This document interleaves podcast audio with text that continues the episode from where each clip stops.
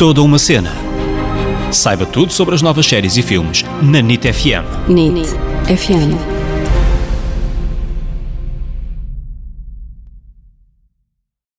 Olá, olá, bem-vindos a mais um episódio deste podcast que é toda uma cena. Eu sou a Ana Isabel Souza, Ana para os amigos. Eu sou o David Correia, David para os amigos. Então, esta semana vamos falar de uma série que já queríamos falar há muito tempo, isto é, desde que saíram as nomeações e também as premiações para os Emmys de 2020. A série que vamos falar ganhou 9 Emmys e teve 15 nomeações, tornando-se a série a ganhar mais prémios numa só temporada. Mas quando começámos a procurar, a procurar, não há. Não Não há. há. Não há série. Onde é que ela está? Não há. Noutros países, porque Exato, aqui não está. países. Até que a semana passada, no TV Cine Emotion, estreou a primeira temporada da série Schitt's Creek. Por isso, o episódio desta semana vai ser sobre Schitt's Creek. E como estamos perto do Natal, tivemos aqui uma prendinha dos canais TV Cine e da nós que nos cederam alguns episódios para podermos fazer eh, o podcast, porque não há coisa pior do que nós estamos aqui a dizer: é pá, isto é muito bom. Mas é muito bom porquê? Porque ganham muitos Emmys. Mas viram? Não. Não, não, nunca Eh, vi. acabou de estrear a semana passada nos canais TV Cine, então eh, bom, Pronto, é, só é vi um episódio. giro, é, né? não, Eh, é não ia giro. resultar. Não, e ainda bem que, que tivemos a oportunidade, graças aos canais TV Cine e a nós, de ver alguns episódios e podemos dizer que realmente é uma série muito divertida e que me trouxe aquela sensação que eu tenho ao ver a série Uma Família Muito Moderna, que é a sensação de antidepressivo. E eu acho que esse efeito antidepressivo que tu estavas a falar é também muito importante e um ponto fundamental para que a série este ano consiga ter estes níveis tão elevados, ter, ter rebentado, ter o, o boom finalmente. Isto porque a série já, já começou há alguns anos atrás, começou em 2015, mas este ano alcançou então estes níveis de reconhecimento enormes, para além dos prémios que ganhou nos Emmys, como é óbvio, Ah, ah, mas além disso as pessoas precisam de rir, precisam disto neste momento, estamos fechados em casa, em, em todo o mundo, e este tipo de séries acho que ganha também poder com isso. E certamente que esta série nos vai meter a, a rir com um sorriso na cara. E é uma série que quanto mais vemos, mais gostamos e também os próprios personagens, mais nos identificamos com eles, mais, mais os percebemos e acho que isso também é, é muito fixe. E a série, durante estes 5 anos que esteve no ar, foi sempre crescendo e foi também aumentando a audiência de episódio para episódio e isso é um, é um sinal de qualidade e que a série vai sempre melhorando com, com o tempo. Eu é como o que- vinho do Porto. Exatamente, é como o vinho do Porto. Eu acho que a prova, é, os próprios atores falam disso, que a, a prova de a série ter evoluído é que quando lançaram os primeiros episódios, as pessoas não ficaram com muito boa impressão dos personagens, e então iam ter com os atores na rua e diziam: Oh menino, você é um bocadinho idiota, não é? Ali na- naquela série, realmente, porque ao início tu não ficas realmente com uma boa impressão nem da série, nem das personagens. Parecem só uns miúdos ricos, mimados, ali meio estronços, e à medida que a, a série vai evoluindo, vamos vendo as várias facetas e a- a- o aspecto 3D, não é? Que as personagens vão ganhando. Sim, até porque não é fácil identificarmos com eles, porque eles são de uma classe social tão elevada que não há essa ligação automática logo. Quem nos dera, não é? Não era mau sinal, não Ai, era mau sei, sinal. Sei exatamente qual é essa sensação de ser milionária, pá. Compreendo tão É bem. verdade. Mas agora tudo isto já foi posto para trás das costas e ao terminarem a série tiveram mesmo de fazer uma digressão para se despedirem dos fãs e é preciso coragem também, é preciso referir isto, porque eles terminaram a série quando alcançaram o seu pico de audiência e isto é o que se chama sair em grande. Uhum. Podiam-se ter vendido para mais duas, três temporadas até estarem a arrastar-se. ali a vender o peixe, né? a arrastar a coisa. Mas vamos falar da sinopse, porque neste caso a maior parte das pessoas não viu mesmo a série, porque acabou de estrear a semana passada na televisão portuguesa, portanto vamos já pôr-vos a parte de tudo. O primeiro episódio mostra-nos uma família muito rica que acaba de perder toda a sua fortuna e todos os seus bens estão a ser penhorados pelo Estado porque o sócio do patriarca da família acabou de os roubar e enganar e tirou-lhes o dinheiro todo. A única coisa que sobra a Johnny Rose, este tal patriarca da família, é uma pequena cidade que ele comprou no passado como uma espécie de brincadeira infantil e comprou a cidade para oferecer ao filho. Não resta então outra hipótese. Ele, a sua mulher e os seus dois filhos têm que se mudar para Schitt's Creek. O problema é que a cidade é um verdadeiro fim do mundo. A família Rose, que era uma das mais ricas do mundo, passa a viver num motel à beira da estrada que nem uma estrela deve conseguir ter. E a partir daqui, as peripécias que a família vai ter com os habitantes daquela cidade, cada um mais cromo do que o outro, vão trazer-nos muitos momentos divertidos e vão-nos deixar com um sorriso na cara. E eu já sei o que é que vocês estão a pensar, eu já vi 50 filmes assim, ok? De uma família que era rica e depois ficou pobre e aprende a gostar de, de uns dos outros, porque afinal já não é preciso o dinheiro e o amor sempre vencerá e bababá. Ok, mas esta série é realmente diferente, porquê? Causa do desenvolvimento da história e a química que existe entre o elenco que não dá para fabricar. São de facto pessoas que são muito próximas umas das outras, já vamos explicar porquê. E as dinâmicas que estamos ali a ver uns entre os outros são mesmo verdade. Sim, e agora, muitos devem estar a pensar: shit, mas isso não é tipo shit em inglês? Não significa tipo merda? David, não podes dizer merda na rádio. Mas também disseste merda na rádio, agora não posso. Ok, eu estou a dizer merda porque tu disseste merda. Fogo, já fizemos. Pronto, o nome surgiu assim. O que eu queria contar é que Schitt's Creek realmente é parecido com a palavra shit, que significa aquilo que não podemos mais dizer. E então eles tentaram fazer um trocadilho, porque Creek significa tipo rio, e era como se o filho fizesse anos, ele deu uma prenda e virasse para os amigos e dissesse: Então o que é que deste ao teu filho este ano? Ah, dei-lhe um rio de caca. E eles, um rio de caca.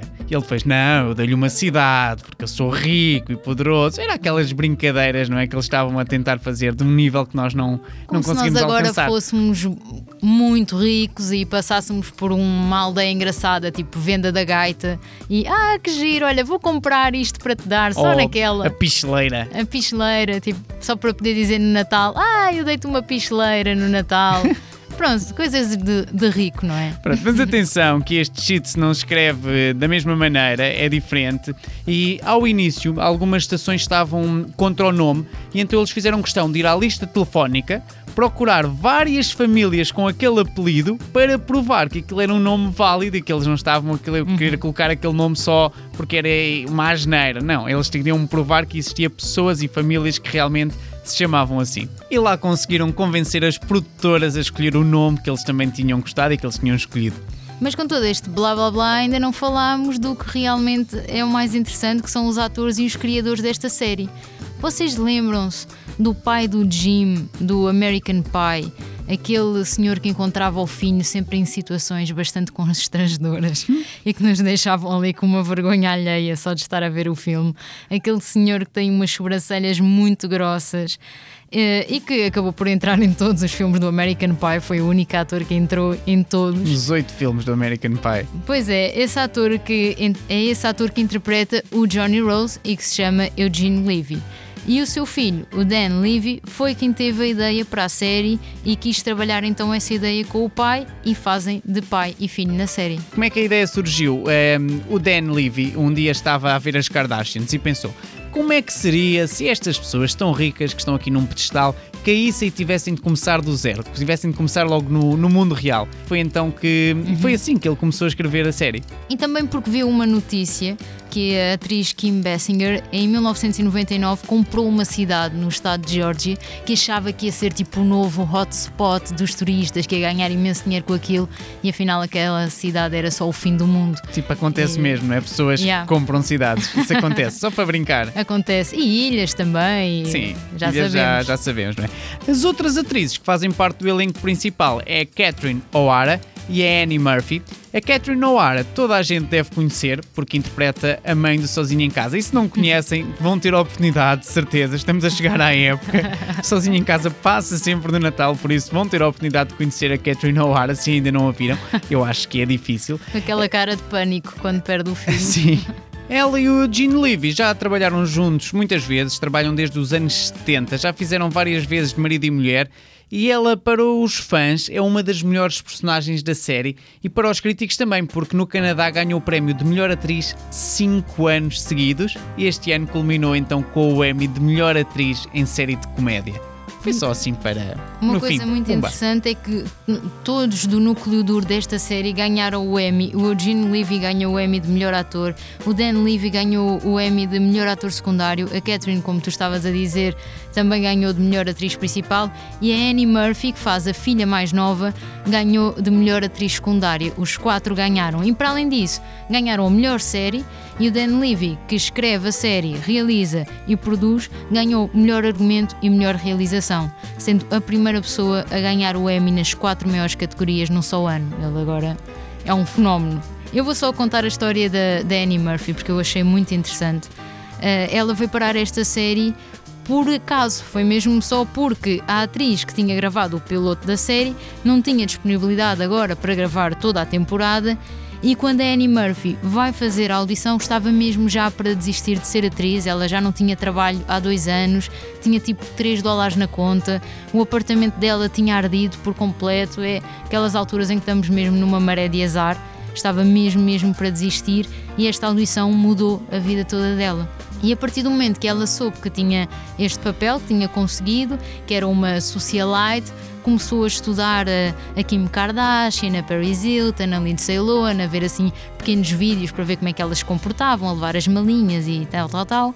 E ficou então um trabalho muito, muito engraçado. Eu acho a personagem dela super, super gira. É aquele amuleto da sorte, não é? Em todas as séries há sempre aquela atriz ou aquele ator que já estavam ali mesmo para acabar e de repente vão dar ali o ar de sua graça e conseguem crescer e ganhar um Emmy ou fazer um brilharete.